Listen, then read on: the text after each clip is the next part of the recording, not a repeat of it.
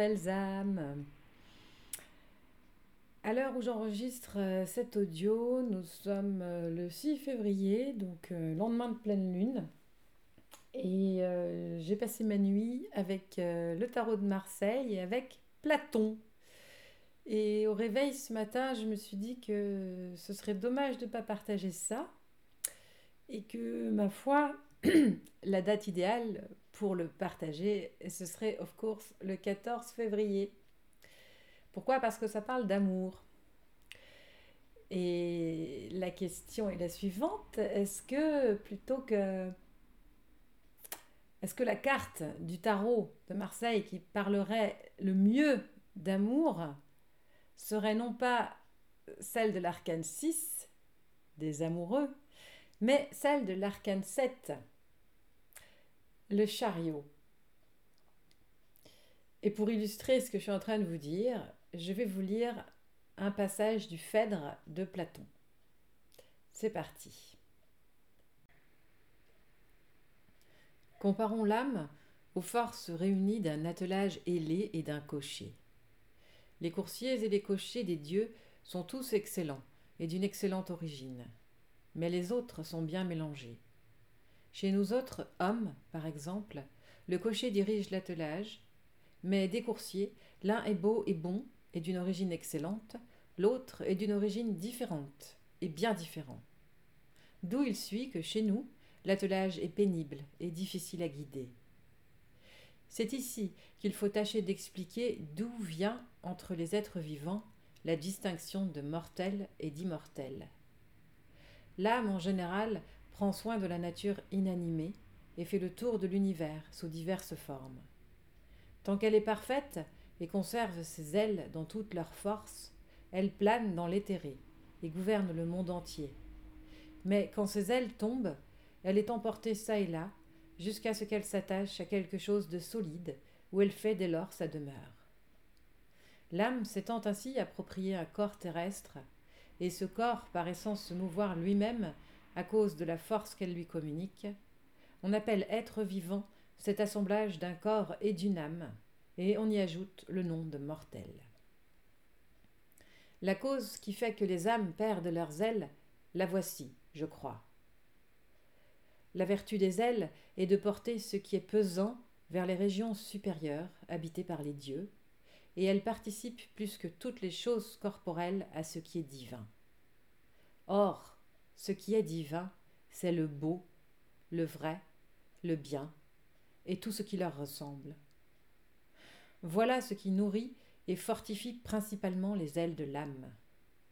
Au contraire, tout ce qui est laid et mauvais les gâte et les détruit. Or, le chef suprême, Jupiter, s'avance le premier, conduisant son char ailé, ordonnant et gouvernant toutes choses. Après lui, vient l'armée des dieux et des démons, divisée en onze tribus. Car Vesta, car Vesta seule reste dans le palais des immortels. Mais les onze autres grandes divinités marchent chacune à la tête d'une tribu, dans le rang qui leur a été assigné. Alors que de spectacles ravissants, que d'évolutions majestueuses animent l'intérieur du ciel, tandis que les bienheureux remplissent leurs divines fonctions, accompagnés de tous ceux qui veulent ou qui peuvent les suivre, car l'envie réside loin du cœur céleste. Lorsqu'ils reviennent au banquet somptueux qui les attend, et qu'ils montent au sommet le plus élevé de la voûte céleste, les chars des immortels, toujours en équilibre, s'avancent avec légèreté. Les autres gravissent avec peine, car le mauvais coursier s'appesantit, penche et se précipite vers la terre s'il n'a pas été bien élevé par son cocher. C'est la dernière et la plus grande épreuve que l'âme est à soutenir. Les âmes de ceux que nous avons appelés immortels, après s'être élevés jusqu'au plus haut du ciel, en franchissent le fait et vont se placer en dehors, sur la partie convexe de sa voûte. Et tandis qu'elles s'y tiennent, le mouvement circulaire les emporte autour du ciel, dont elles contemplent pendant ce temps la forme extérieure le lieu qui est au-dessus du ciel, aucun de nos poètes ne l'a encore célébré. Aucun ne le célébrera jamais dignement. Voici pourtant ce qui en est, car il ne faut pas craindre de publier la vérité, surtout quand on parle sur la vérité. L'essence véritable, sans couleur, sans forme, impalpable, ne peut être contemplée que par le guide de l'âme, l'intelligence. Autour de l'essence est la place de la vraie science. Or, la pensée des dieux, qui se nourrit d'intelligence et de science sans mélange, comme celle de toute âme qui doit remplir sa destinée, aime avoir l'essence dont elle était depuis longtemps séparée, et se livre avec délice à la contemplation de la vérité, jusqu'au moment où le mouvement circulaire la reporte au lieu de son départ. Dans ce trajet, elle contemple la justice, elle contemple la sagesse, elle contemple la science, non point celle où entre le changement, ni celle qui se montre différente dans les différents objets qu'il nous plaît d'appeler des êtres, mais la science telle qu'elle existe dans ce qui est l'être par excellence. Après avoir ainsi contemplé toutes les essences et s'en être abondamment nourrie, elle replonge dans l'intérieur du ciel et revient au palais divin. Aussitôt qu'elle arrive, le cocher conduisant les coursiers à la crèche répand devant eux l'ambroisie et leur verse le nectar. Telle est la vie des dieux. Parmi les autres âmes, celle qui suit le mieux les âmes divines et qui leur ressemble le plus, élève la tête de son cocher au-dessus des régions supérieures et les parcourt ainsi emportée par le mouvement circulaire. Mais en même temps troublée par ses coursiers, elle a beaucoup de peine à contempler les essences. Une autre tantôt s'élève et tantôt s'abaisse. La fougue irrégulière de ses coursiers leur fait apercevoir certaines essences, mais l'empêche de les contempler toutes. Les dernières suivent de loin, brûlant du désir de contempler la région supérieure du ciel, mais ne pouvant y atteindre. Le mouvement circulaire les emporte dans l'espace inférieur. Elles se renversent, se précipitent l'une sur l'autre pour tâcher de se devancer. On se presse, on combat, on sue, et par maladresse des cochers, beaucoup de ces âmes sont estropiées. Beaucoup d'autres perdent une grande partie des plumes de leurs ailes, et toutes, après de pénibles et inutiles efforts, s'en vont frustrées de la vue de l'être et se repaissent de conjectures pour tout aliment. La cause de leur empressement à voir où est la plaine de la vérité, c'est que l'aliment convenable à la partie la meilleure de l'âme se trouve dans les prairies fertiles renfermées dans l'enceinte de cette plaine, et que la nature des ailes qui portent l'âme s'en nourrit. C'est une loi d'adrasté que toute âme qui, compagne fidèle des âmes divines, a pu voir quelqu'une des essences, soit exempte de souffrance jusqu'à un nouveau voyage, et que si elle parvient toujours à suivre les dieux, elle n'éprouve jamais aucun mal. Mais quand elle ne peut pas suivre les dieux ni contempler les essences, et que par malheur, s'étant remplie de l'aliment impur du vice et de l'oubli, elle s'apesantit, perd ses ailes et tombe sur la terre, la loi défend qu'elle anime le corps d'aucune bête brute dès la première génération. Celle qui a vu plus que les autres vient animer un homme dont la vie doit être consacrée à la sagesse, à la beauté, aux muses et à l'amour. Celle qui a moins vu et ne se trouve ainsi qu'au second rang animera un roi juste ou guerrier et puissant. Celle du troisième rang, un politique, un économe, un spéculateur. Celle du quatrième, un athlète laborieux ou un médecin. Celle du cinquième, un devin ou un initié. Celle du sixième, un poète ou un artiste. Celle du septième, un artisan ou un laboureur. Celle du huitième, un sophiste ou un démagogue. Celle du neuvième, un tyran. Petite parenthèse. Tous ces chiffres et tous ces éléments correspondent aux maisons en astrologie. Dans tous ces états, l'âme qui a vécu selon la justice échange après la mort sa condition contre une condition meilleure. Celle qui a vécu dans l'injustice échange la sienne contre une plus malheureuse. Car aucune âme ne peut revenir au lieu d'où elle est partie avant dix mille ans, puisqu'avant ce temps, aucune ne peut recouvrer ses ailes. Et ce n'est cependant celle d'un philosophe qui a cherché la vérité avec un cœur simple, ou celle qui a brûlé pour les jeunes gens d'un amour philosophique. Celle-ci, pourvu qu'elle choisisse trois fois de suite le même genre de vie, à la troisième révolution de mille années recouvre ses ailes, et à la dernière des trois mille années reprend son vol. Mais les autres âmes, après avoir terminé la première vie, subissent un jugement. Ce jugement rendu, les âmes descendent au lieu de peine situé dans les entrailles de la terre et reçoivent leur châtiment. Les autres, par un arrêt contraire, sont enlevées dans un certain lieu du ciel où elles jouissent d'une félicité proportionnée aux vertus qu'elles ont pratiquées sous la forme humaine. Après mille années, les unes et les autres reviennent faire choix d'une nouvelle vie. Chacune est libre d'embrasser la condition qu'elle préfère. C'est ainsi qu'une âme humaine peut passer dans le sein d'une bête sauvage et, sortie du corps farouche qu'elle animait, redevenir homme, si déjà elle l'avait été auparavant car celle qui n'aurait jamais contemplé la vérité ne pourrait en aucun temps revêtir la forme humaine. En effet, le propre de l'homme est de comprendre le général, c'est-à-dire ce qui, dans la diversité des sensations, peut être compris dans une unité rationnelle.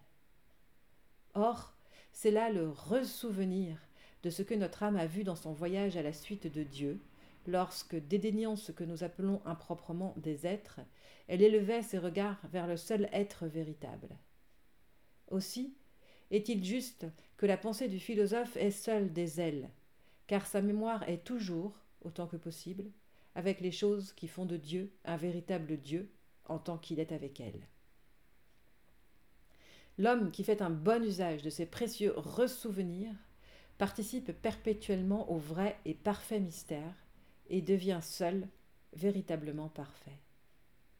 Détaché des soins et des inquiétudes des hommes, uniquement attaché aux choses divines, la multitude l'invite à être plus sage ou le traite d'insensé. Elle ne voit pas qu'il est inspiré. C'est ici qu'on voulait venir tout ce discours sur la quatrième espèce de délire. L'homme, en apercevant la beauté sur la terre, se ressouvient de la beauté véritable, prend des ailes et brûle de s'envoler vers elle. Mais dans son impuissance, il lève, comme l'oiseau, ses yeux vers le ciel, et négligeant les affaires d'ici-bas, il passe pour un insensé. Eh bien, de tous les genres de délire, celui-là est, selon moi, le meilleur, soit dans ses causes, soit dans ses effets, pour celui qui le possède et pour celui à qui il se communique. Or, celui qui ressent ce délire et se passionne pour le beau, celui-là est désigné sous le nom d'amant. En effet, nous avons dit que toute âme humaine doit avoir contemplé les essences, puisque sans cette condition, aucune âme ne peut, passer dans le corps d'un homme. Mais il n'est pas également facile à toutes de s'en ressouvenir, surtout si elles ne les ont vues que rapidement, si, précipitées sur la terre, elles ont eu le malheur d'être entraînées vers l'injustice par des sociétés funestes, et d'oublier ainsi les choses sacrées qu'elles avaient vues. Quelques-unes seulement conservent des souvenirs assez distincts. Celles-ci, lorsqu'elles aperçoivent quelque image des choses d'en haut, sont transportées hors d'elles-mêmes et ne peuvent plus se contenir, mais elles ignorent la cause de leur émotion parce qu'elles ne remarquent pas assez bien ce qui se passe en elles. La justice, la sagesse, tout ce qui a du prix pour des âmes, a perdu son éclat dans les images que nous envoyons ici-bas. Embarrassés nous-mêmes par des organes grossiers, c'est avec peine que quelques-uns d'entre nous peuvent, en s'approchant de ces images, reconnaître le modèle qu'elles représentent. La beauté était toute brillante, alors que, mêlée au cœur des bienheureux, nos âmes, à la suite de Jupiter, comme les autres à la suite des autres dieux, contemplaient le plus beau spectacle, initiés à des mystères qu'il est permis d'appeler les plus saints de tous, et que nous célébrions véritablement quand, jouissant encore de toutes nos perfections et ignorant les maux de l'avenir, nous admirions ces beaux objets parfaits, simples, pleins de béatitude et de calme, qui se déroulait à nos yeux au sein de la plus pure lumière, non moins pure nous-mêmes, et libre encore de ce tombeau qu'on appelle le corps, et que nous traînons avec nous comme l'huître traîne la prison qui l'enveloppe. Que l'on pardonne ces longueurs aux souvenirs et aux regrets d'un bonheur qui n'est plus. Je reviens à la beauté. Elle brillait alors, comme nous le disions, parmi toutes les autres essences. Tombés en ce monde, nous l'avons reconnue plus distinctement que toutes les autres par l'intermédiaire du plus lumineux de nos sens. La vue est en effet le plus subtil des organes du corps. Cependant, elle n'aperçoit pas la sagesse, car nous sentirions naître en nous pour elle d'incroyables amours, si son image ou les images des autres objets vraiment aimables pouvaient se présenter à nos yeux aussi distinctement que celle de la beauté. Seule la beauté a reçu en partage d'être à la fois la chose la plus manifeste comme la plus aimable. L'homme qui n'a pas la mémoire fraîche de ces saints mystères ou qui l'a perdu entièrement ne se reporte pas facilement vers l'essence de la beauté par la contemplation de son image terrestre. Au lieu de la regarder avec respect, entraîné par d'impurs désirs, il cherche à l'assaillir comme une bête sauvage. Et dans ses infâmes approches, il ne craint pas, il ne rougit pas de poursuivre un plaisir contre nature. Mais le nouvel initié, celui qui est encore tout plein des nombreuses merveilles qu'il a vues, en présence d'un visage presque céleste ou d'un corps dont les formes lui rappellent l'essence de la beauté, frémit d'abord. Quelque chose de ses anciennes émotions lui revient. Puis il contemple cet objet aimable et le révère à l'égal d'un dieu. Et s'il ne craignait pas de voir traiter son enthousiasme de folie, il sacrifierait à son bien-aimé comme à l'image d'un dieu, comme à un dieu même. L'aperçoit-il? Semblable à l'homme que saisit la fièvre, il change tout à coup. Il se couvre de sueur. Un feu ardent l'échafaude et le pénètre. Car, au moment qu'il reçoit par les yeux l'émanation de la beauté, il doit ressentir la douce chaleur dont les ailes de l'âme se nourrissent. Cette chaleur fond l'enveloppe dont la dureté empêchait jusque-là les germes des ailes d'éclore et de pousser. Alors, l'affluence de cet aliment divin fait gonfler la tige des ailes, qui s'efforce de percer pour se répandre dans l'âme tout entière. Car autrefois, l'âme était tout ailée. Maintenant, elle est dans le plus grand travail. Elle s'agite avec violence et ressemble à l'enfant dont les gencives sont agacées par les efforts que font les premières dents pour percer. En effet, ses ailes commencent à naître, lui font éprouver une chaleur, un agacement, un chatouillement du même genre. Lorsqu'elle contemple la beauté du jeune homme, elle recueille les parcelles qui s'en détachent et en émanent, et qui ont fait nommer le désir amoureux. Elle s'en abreuve, s'embrase, et ne connaît plus d'autre sentiment que celui du bonheur. Mais quand l'objet aimé n'est pas là, les pores de l'âme par où sortaient les ailes se dessèchent et se ferment. Les ailes n'ont plus d'issue. Enfermées avec les émanations de la beauté, elles s'agitent, elles battent comme les veines, et font effort vers leurs issues naturelles qui se sont refermées, de sorte que l'âme, aiguillonnée de toutes parts, est dans les angoisses et dans les fureurs, tandis que le souvenir de la beauté lui cause de la joie. Partagée entre ces deux sentiments, et ne pouvant s'expliquer ce qu'elle éprouve, elle se trouble, elle se désespère, elle tombe dans une espèce de rage, et son délire ne lui permet plus de sommeiller pendant la nuit, ni de reposer pendant le jour. Elle court avidement du côté où elle croit apercevoir le bel objet qui l'occupe tout entière. Dès qu'elle peut le revoir et se remplir de nouveau des émanations de la beauté, aussitôt se rouvrent tous les pores obstrués. L'âme respire, cesse de ressentir l'aiguillon de la douleur et goûte pour le moment la plus pénétrante volupté. Aussi, ne veut-elle se détacher à aucun prix de son bien-aimé. Et rien à ses yeux n'est aussi précieux. Mère, parents, famille, amis, elle oublie tout. Son bien négligé se perd sans qu'elle en tienne aucun compte. les goûts nobles et légitimes qui faisaient son orgueil n'ont plus pour elle aucun charme. Elle est prête à vivre esclave et à s'endormir du plus profond sommeil, pourvu que ce soit le plus près possible de son bien-aimé. Car indépendamment du culte qu'elle rend à la beauté, elle ne trouve qu'auprès d'elle un remède à ses maux cuisants.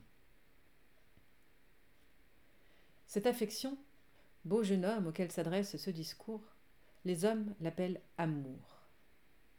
Si je te dis comment les dieux l'appellent, le nom te fera rire sans doute par sa singularité. Quelques homérides nous citent, je crois, des pièces détachées d'Homère, deux vers, dont l'un est bien outrageant pour l'amour et assez peu mesuré. Les mortels le nomment l'amour, Eros, qui a des ailes.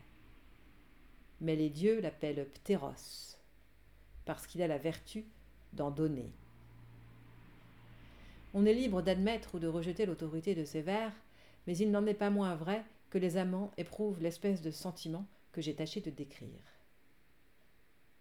Si l'homme épris d'amour fut autrefois un de ceux qui composaient le cortège de Jupiter, le dieu qui tire son nom de ses ailes est pour lui un fardeau moins incommode. Il le supporte avec plus de constance. Mais ceux qui, attachés à la suite de Mars, l'ont suivi autour du ciel, une fois pris par l'amour, s'irritent à la seule idée d'une injure de la part de celui qu'ils aiment, et une rage sanguinaire les porte à s'immoler, eux et le jeune homme qu'ils chérissent. Ainsi, le Dieu dont on suivait le cortège, on l'honore dans cette vie, on s'efforce de l'imiter, tant qu'on n'a pas été corrompu. Et l'on conserve pendant la première génération les mêmes mœurs, la même manière de vivre et d'agir, soit envers ceux qu'on aime, soit envers les autres hommes. Chacun se, choisit, chacun se choisit un amour analogue à son caractère, fait de cet amour son Dieu, et se plaît à le former et à l'orner comme une statue, pour l'adorer et célébrer ses mystères. Ceux qui ont suivi Jupiter veulent trouver une âme de Jupiter dans celui qu'ils aiment. Ils examinent donc s'il a naturellement le goût de la sagesse et du commandement, et lorsqu'ils l'ont trouvé tel qu'ils le désirent, qu'ils lui ont donné leur amour, ils font tout pour l'affermir dans ses heureuses dispositions. S'ils ne s'étaient pas d'abord livrés aux études qui s'y rapportent, ils s'y appliquent maintenant et s'instruisent par le secours des autres et par leurs propres efforts. Ils s'interrogent avec soin pour retrouver en eux-mêmes l'image de leur Dieu et les traces de sa nature. Ils y réussissent parce qu'ils sont forcés d'avoir sans cesse les yeux du côté de ce Dieu et lorsqu'ils l'ont ressaisi en eux par la puissance du souvenir, plein d'enthousiasme, ils lui empruntent ses mœurs et son caractère autant qu'il est permis à l'homme de participer de la nature divine. Alors, rapportant la cause de ce bonheur à celui qu'ils aiment, ils l'en aiment encore davantage. Et s'ils sont inspirés par Jupiter, l'inspiration qu'ils ont puisée à cette source, ils la répandent, comme les bacchantes, sur l'âme de celui qu'ils chérissent, et l'assimilent le plus possible à leur divinité. Ceux qui ont voyagé à la suite de Junon recherchent dans un jeune homme une âme royale, et après l'avoir trouvée, ils tiennent envers lui la, la, même conduite. Ceux qui ont suivi Apollon et les autres dieux se règlent chacun sur le leur, et cherchent un jeune homme doué de la même nature, et lorsqu'ils le possèdent, alors en imitant leur dieu, et en pressant ce jeune homme de l'imiter, ils tâchent qu'il se rapproche autant que possible du modèle dont l'idée leur est sans cesse présente. Ils s'y emploient de tout leur pouvoir, et sans jamais se livrer à l'envie ni à aucune malveillance peu généreuse envers leurs amours, les rendre semblables à eux-mêmes et à la divinité qu'ils honorent, voilà le but constant de leurs désirs et de leurs travaux. Tel est le zèle de ceux qui aiment véritablement. Leur succès est une sorte d'initiation et pour celui qui est l'objet, une telle passion ne peut qu'être une source d'honneur et de félicité, quand il y est sensible et se laisse subjuguer.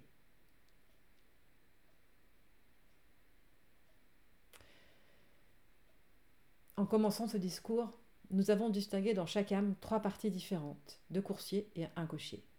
Conservons ici la même figure. Des coursiers, avons-nous dit, l'un est généreux, l'autre ne l'est pas mais nous n'avons pas expliqué quelle était la vertu du bon coursier et le vice du mauvais. Nous allons maintenant l'expliquer.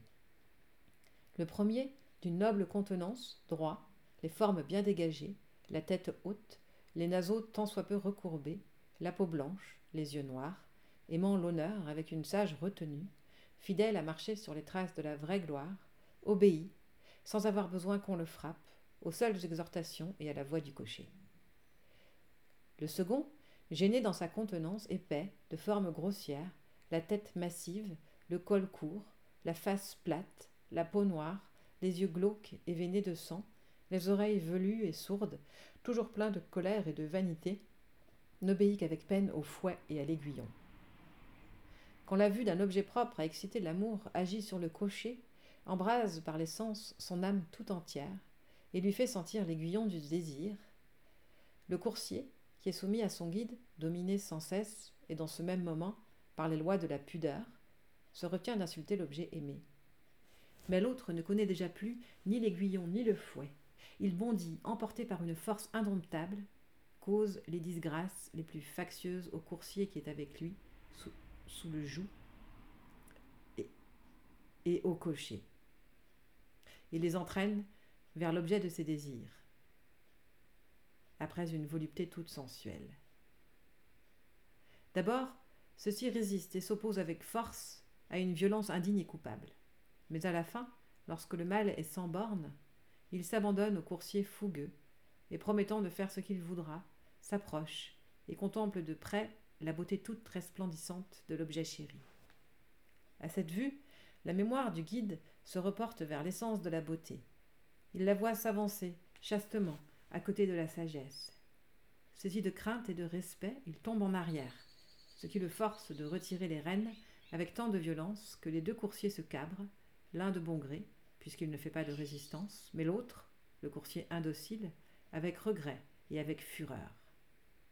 En reculant, le premier, encore tout confus et tout ravi, inonde l'âme tout entière de sueur et d'écume. L'autre, déjà guéri de l'impression du frein et de la douleur de sa chute, ayant à peine repris haleine, se répand en outrages et en injures contre son compagnon et contre le cocher lui-même. Il leur reproche leur timidité et leur lâcheté à soutenir l'attaque concertée. Enfin, malgré leur refus de le suivre, il les force de céder encore une fois et n'accorde qu'avec peine à leurs instances un moment de délai. Ce temps une fois passé, s'ils feignent de ne plus y penser, il réveille leurs souvenirs et leur fait violence. Hennissant et bondissant, il les entraîne et les force de hasarder auprès de l'objet aimé une nouvelle tentative. À peine arrivé près de lui, il se couche, s'allonge, et se livrant aux mouvements les plus lascifs, mord son frein et tire en avant avec effronterie.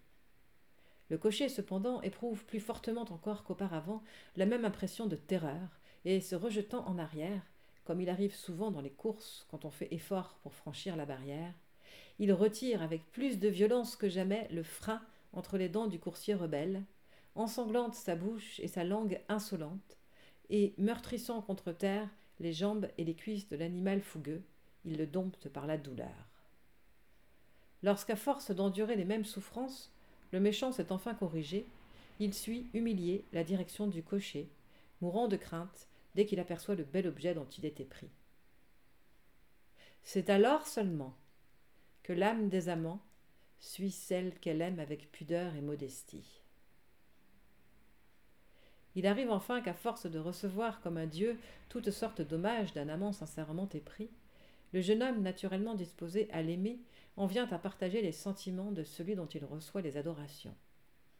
Si précédemment ses condisciples ou quelques autres personnes lui ont inspiré de faux principes en lui disant qu'il est honteux de fréquenter un amant, et que ces motifs lui aient fait repousser le sien, le temps qui s'écoule, l'âge, la nécessité, lui persuade enfin de l'admettre aux douceurs d'une tendre familiarité, car il n'a jamais été écrit dans les arrêts du destin que deux méchants pourraient s'aimer, ni que deux hommes honnêtes pourraient ne pas s'aimer. À peine ce jeune homme est-il en rapport avec son amant, et a-t-il accueilli ses discours et sa personne, que la passion de l'amant remplit d'admiration l'objet aimé, voit que l'affection de tous les parents et de tous les amis ensemble n'est rien au prix de celle d'un amant inspiré.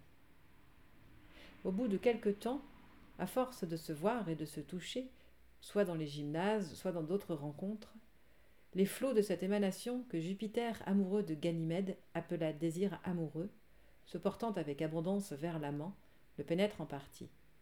Puis lorsqu'il en est rempli, le reste s'écoule au dehors, et comme un souffle, un écho qui vient frapper sur quelque chose de dur et de poli est repoussé vers le point d'où il partait. Ainsi, l'émanation de la beauté revient au beau jeune homme en s'insinuant par les yeux qui sont le chemin de l'âme et excitant dans son âme le désir de s'envoler, nourrit et dégage les ailes et remplit d'amour l'âme du bien-aimé. Je vais la relire cette phrase.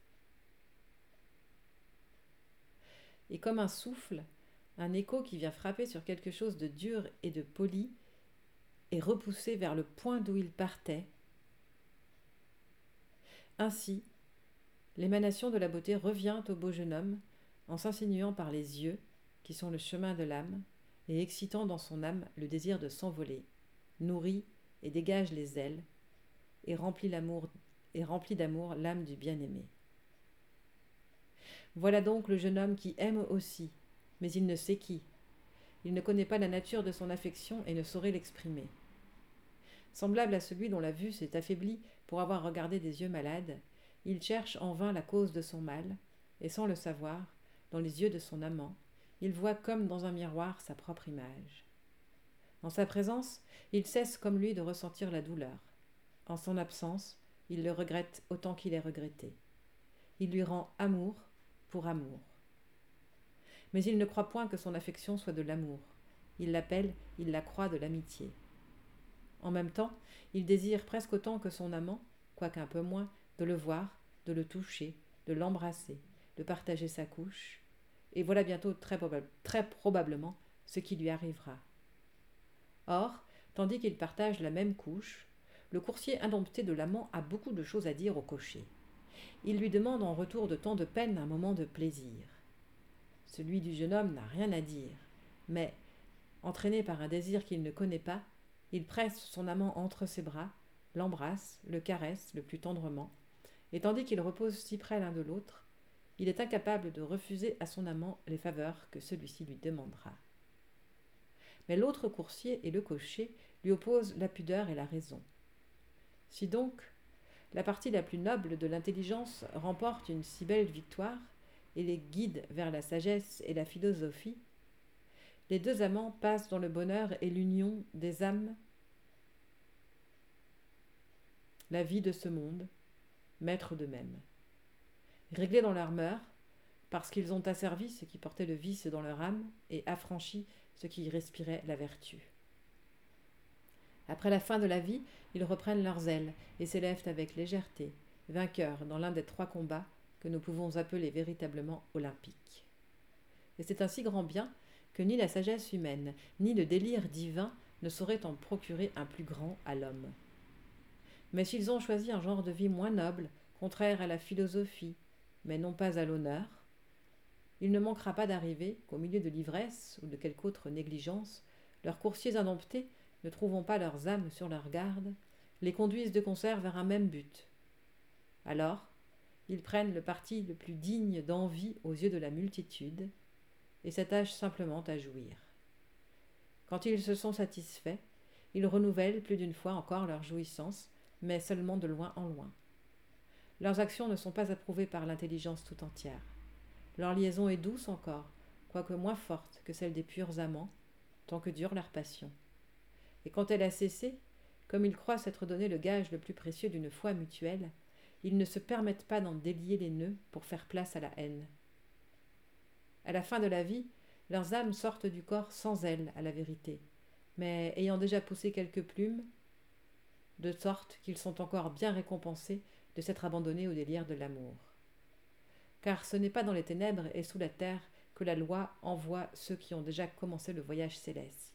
Au contraire, elle leur assure une vie brillante et pleine de bonheur, et lorsqu'ils reçoivent leurs ailes, ils les reçoivent en même temps, à cause de l'amour qui les a unis. Tels sont, ô jeune homme, les grands, les divins avantages que te procurera la tendresse d'un amant.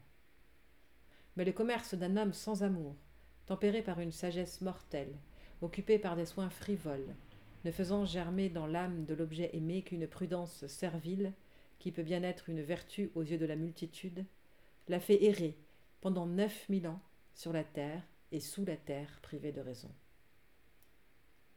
Ô amour, je te consacre cette palinodie comme l'expiation la plus belle et la meilleure qu'il soit en mon pouvoir de t'offrir. Si les paroles en sont trop poétiques, c'est Phèdre qui m'a forcé de les employer. Mais puisses-tu me pardonner le premier discours et recevoir avec indulgence le dernier? Désormais propice et favorable, daigne ne point me ravir, ni diminuer en moi par colère cet art d'aimer dont tu m'as fait présent. Accorde-moi d'être encore plus cher qu'auparavant à la beauté. Et si d'abord nous avons tenu quelques propos injurieux à ta divinité, Phèdre et moi, n'en accuse que Lysias, père de ce discours. Détourne-le de ses sophismes, et de même que son frère Polémarque s'est adonné à la philosophie, tourne-le aussi vers elle, afin que son amant que voici, délivré de l'incertitude où il est maintenant, puisse consacrer sans réserve toute son existence à l'amour approuvé par la philosophie.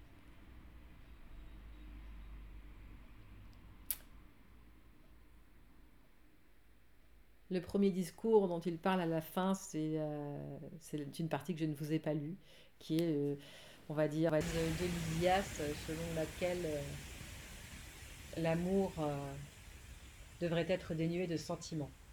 Et donc là, ce que je vous ai lu, bien évidemment, c'est l'antithèse. Je comprends mieux pourquoi même si je n'avais jamais lu Phèdre, mais pourquoi quand on m'a demandé de lire Platon à l'âge de 18 ans, je n'ai absolument rien compris. Alors, comprendra ce que comprendra celui ou celle qui aura pris la peine d'écouter et de réécouter.